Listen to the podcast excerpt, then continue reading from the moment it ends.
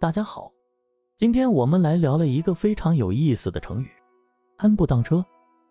放下你们的手机，跟着我一起来了解这个成语，领略到它的魅力所在吧。下面让我们回到悠远的唐代，“安步当车”这个成语出自一位公务员辞官归隐的故事。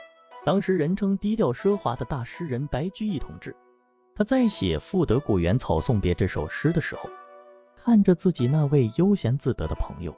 心生羡慕，他想象朋友可以每天踩着夕阳，摇曳在绿草如茵的原野上，仿佛整个世界都是他的游乐场。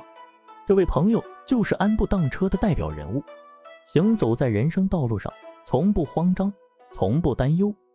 现在的你是不是也想体验一下安步当车的心境呢？安步当车的境界似乎变得遥不可及。如今大家都在奔波忙碌，为了事业，为了生活。早已经忘了那份从容不迫，让我来教你一招，保证让你瞬间感受到这份悠然自得。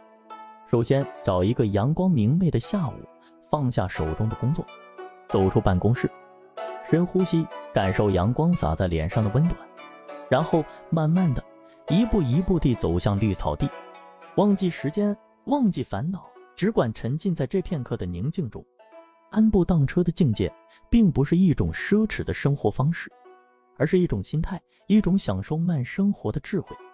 当你真正领悟到这个成语的意义时，你会发现它仿佛是一剂解药，让你在繁忙的生活中找到平衡，让你在压力之下依然保持乐观和从容。说到这里，我们来看看安步当车在现代生活中的诠释。想象一下，你每天开着车，狂飙在城市的大街小巷。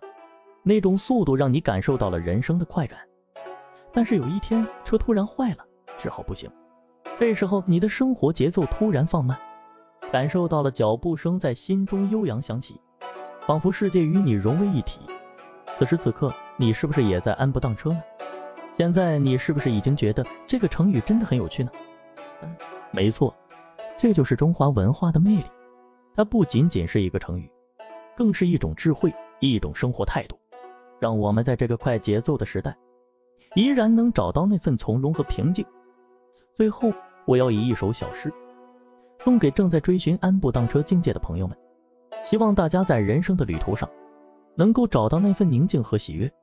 慢慢走，不必忙碌，笑看风云，任岁月催促，安步当车，寻找宁静，让心灵驻足，感受岁月的温柔。那么，这个幽默风趣的成语解释就到此结束了。希望我们能够在生活中时刻保持这种安步当车的境界，享受人生的美好。记住，慢下来，感受生活的细节，那里有无尽的快乐和智慧等待着你去发现。让我们一起用微笑面对生活，用从容度过每一天。